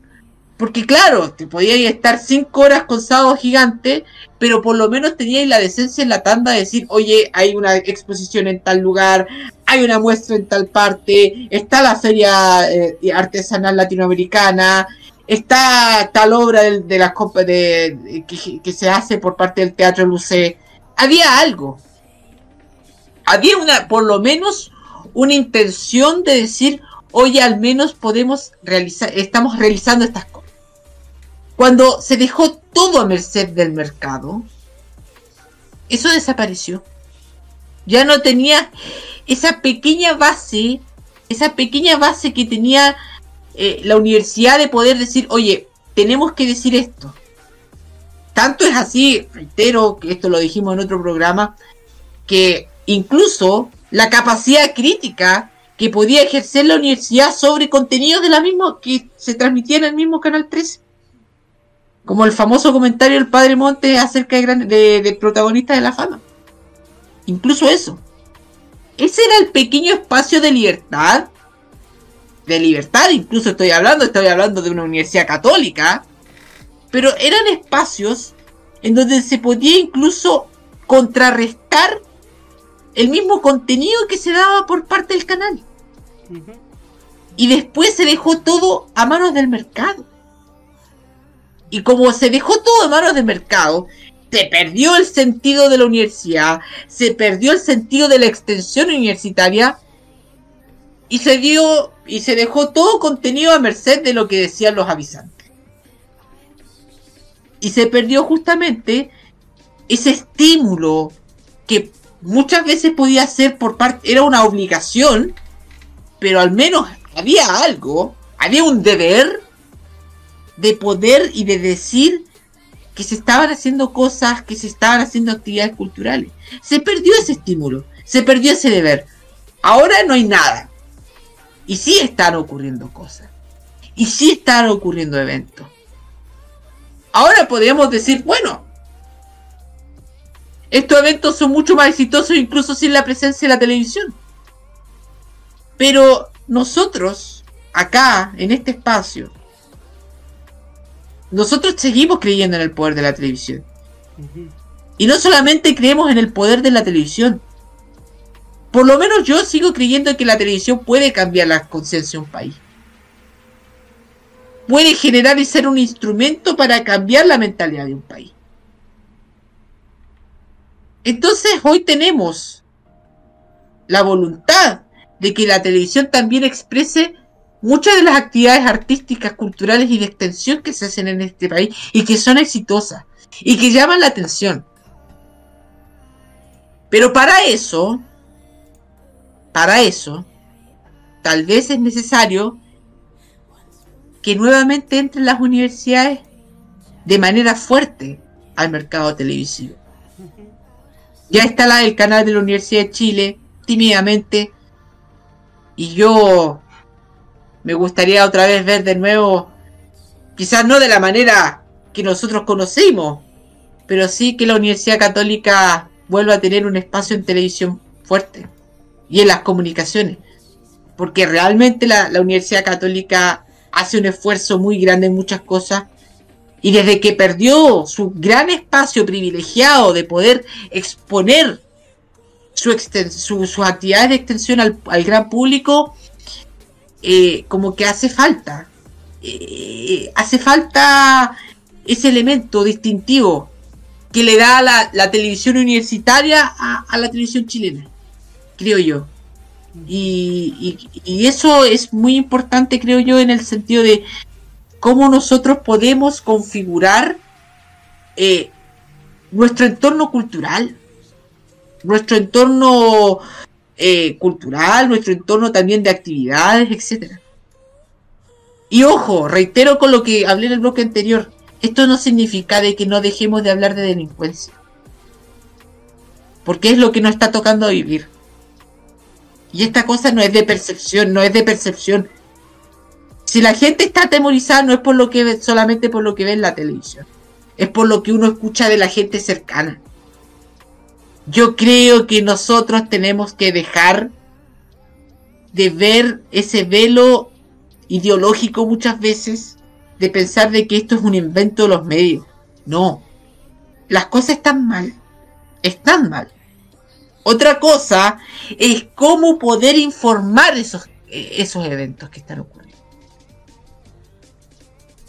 Y a lo mejor con el tono, el tono. Y la forma, nosotros, mira, comprimir, no eliminar.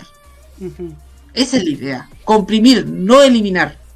Hacer que esto fuese contenido más compacto. Porque claro, cuando te muestran una hora y media de cosas malas, evidentemente la sensación es diferente cuando te lo muestran en 15 minutos. Pero eso que no significa que los 15 minutos tengamos que borrar cosas, sino mostrar las cosas como son. Mostrar las cosas. Y sincerar la, la realidad que vivimos. Pero es verdad, es verdad lo que dice Claudia Aldana. Con la pérdida de las universidades, con la pérdida de las universidades en el papel de la televisión, se dejó cualquier estímulo de mostrar cultura en televisión, si te das cuenta. Hora 25 se acabó como el 2010, justo cuando se vendió Canal 13. Y no es que estemos hablando, Hora 25 de TVN, pero TVN perdió mucho de su labor cultural cuando Canal 13 se vendió. Si te das cuenta. Sí. ¿Por qué? Porque se dio cuenta que ya Canal 13, como Canal 13 era en cierto modo el competidor de TVN, y no solamente competidor era en materia rating, sino también en materia de programación, como uno perdió el estímulo, como uno perdió el deber de, ejercer televisión universitaria, como era Canal 13, es bueno, entonces Canal eh, Televisión Nacional dijo, bueno, entonces también pierdo el estímulo y casi el deber de hacer televisión pública. Y quedamos los cuatro canales principales de la televisión chilena simplemente haciendo televisión comercial. Y así pudo alguno. Y eso terminó generando muchos problemas. Que, que ya los conocemos y que ya los tenemos aquí ya expuestos de hace tanto tiempo. Entonces ese es el tema, ese es el tema que nosotros aquí insistimos con de hace tanto tiempo. Tratar de buscar alguna forma en que nuevamente otros actores participen de la televisión chilena para ya ni siquiera impulsar a realizar ciertas acciones, sino sim- reflejar lo que se está haciendo. Porque antes la televisión significaba un mecanismo para estimular a la gente a hacer algo. Ahora ya no es necesario.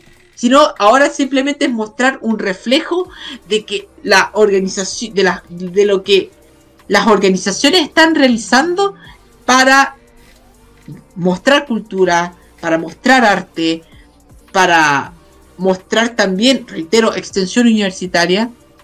Ya no que la televisión impulse, sino que la televisión refleje.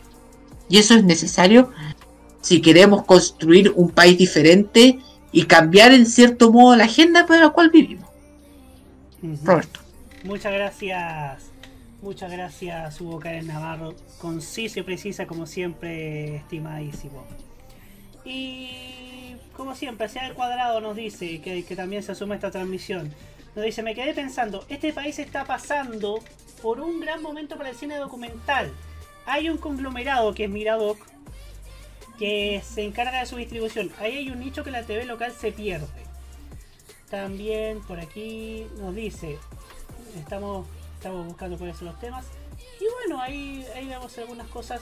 De cuadrado también nos dice Bart, noticias de acción, el último reducto en el que un niño pre- presionable puede ver violencia en televisión, no es el diálogo en español, así que lo traducí. Esa línea de Bart desde hace más de 25 años atrás y sigue siendo cierta. Rubén Ignacio Aranea Manrique nos dice, si la cultura no apoya la televisión, es un profundo fracaso. Y bueno, César Andrade nos dice que no olviden que se viene el apagón analógico, ahí van a ver más canales. Felipe Alvarado nos dice, y las discusiones políticas en matinales son más largas que las tandas publicitarias de YouTube o del canal TNT. Y bueno, acá Rubén Ignacio Aranea Manrique nos dice, el único canal decente culturalmente hablando es TVN. Bueno, es lo más destacado que podemos leer por acá. También nos dice, yo me pregunto, el error solitario nos dice, ¿qué te hicieron 24 horas central cuando estaba la dupla en la masa Serrano? ¿Qué te hicieron Mega Noticias con la dupla Campos Horno? ¿O Televisión Noticias con la dupla Ana- Araneda o Bayer Araneda? Uy, Tele 13 con el grande el tío Javier Miranda. Creo que esto refleja que todo tiempo pasado, a veces nomás, es mejor. En fin, nos vamos, vamos ya, vamos ya en nuestro último, nuestra última canción. que como siempre nos presenta Martín Correa Díaz. No sé si está por ahí Martín. Así es. Y ya es su momento de presentar su siguiente canción.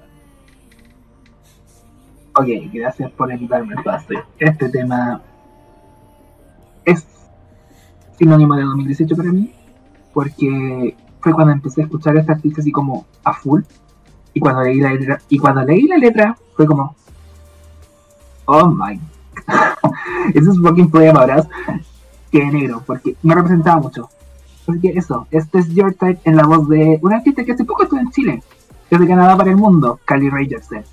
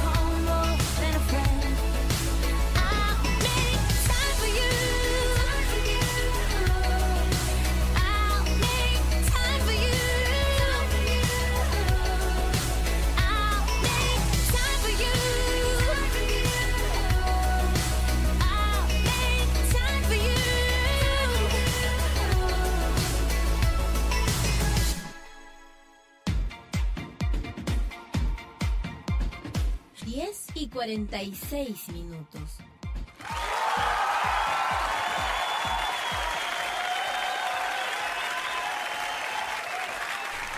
Estamos al, ai- estamos al aire, estamos al aire. Habíamos entrado justo al aire, estimado. Pero bueno, en fin, muchachos. Ya estamos llegando al, capi- al final de la cajita em, de, por el día de hoy.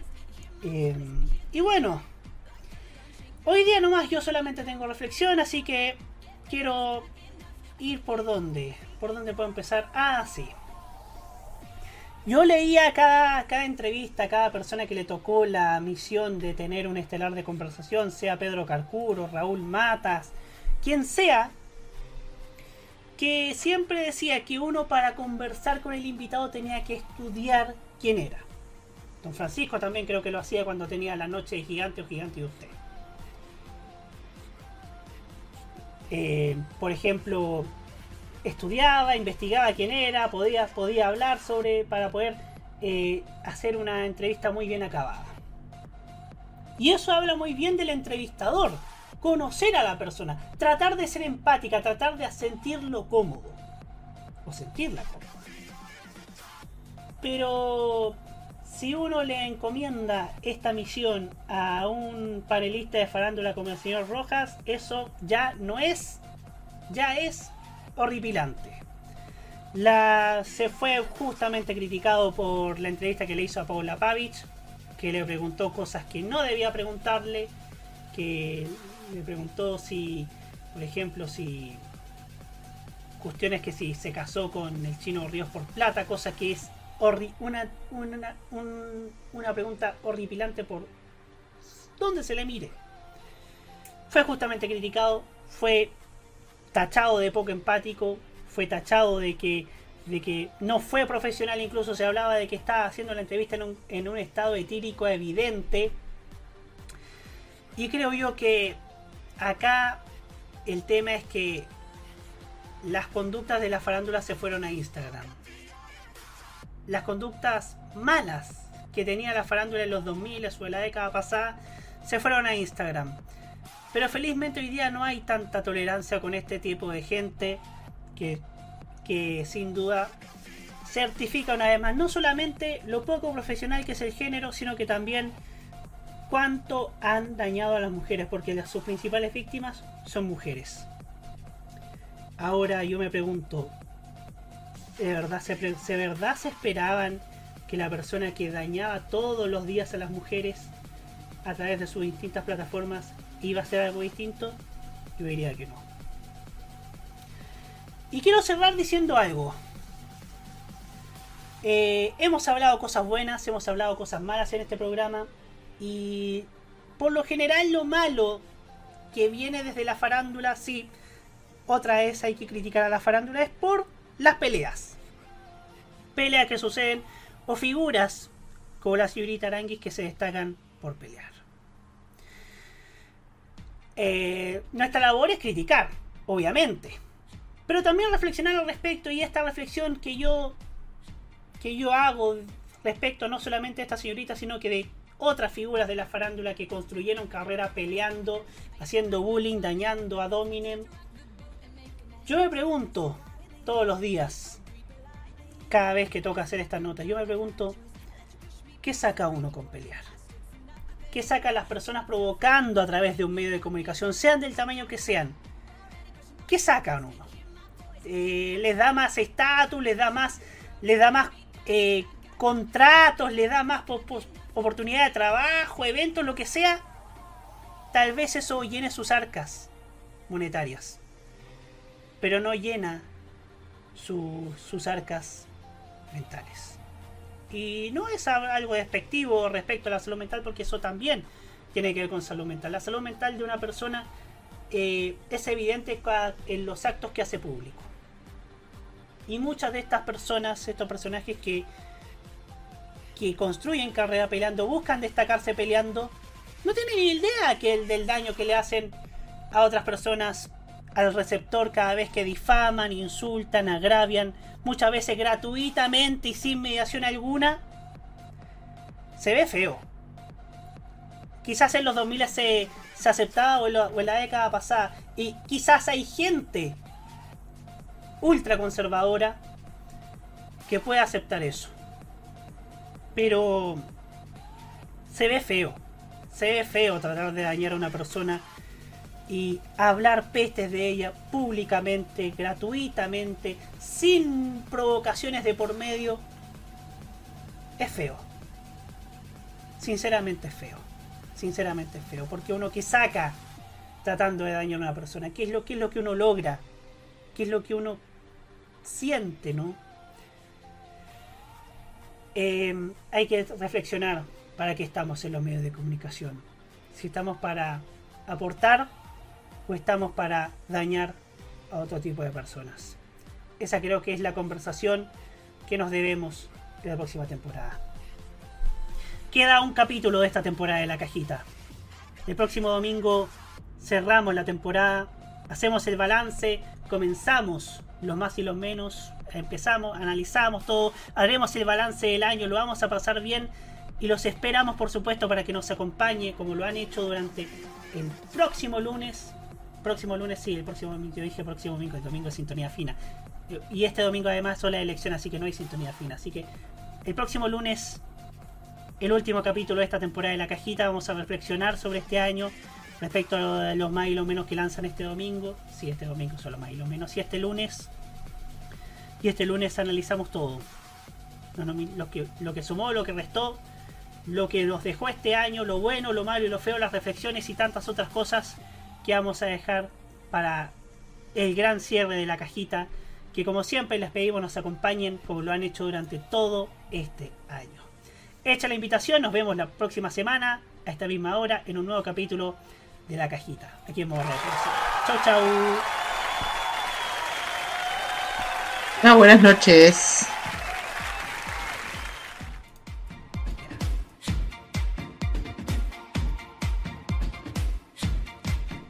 ¿Lo pasaste bien con nosotros? Esa es la idea. Si llegaste acá es porque te gusta reflexionar sobre los medios y la televisión en Chile. Contamos contigo la próxima semana en una nueva terapia mental. Cerramos por esta semana la cajita en modoradio.cl. opiniones emitidas en este programa son de exclusiva responsabilidad de quienes las emiten y no representan necesariamente el pensamiento.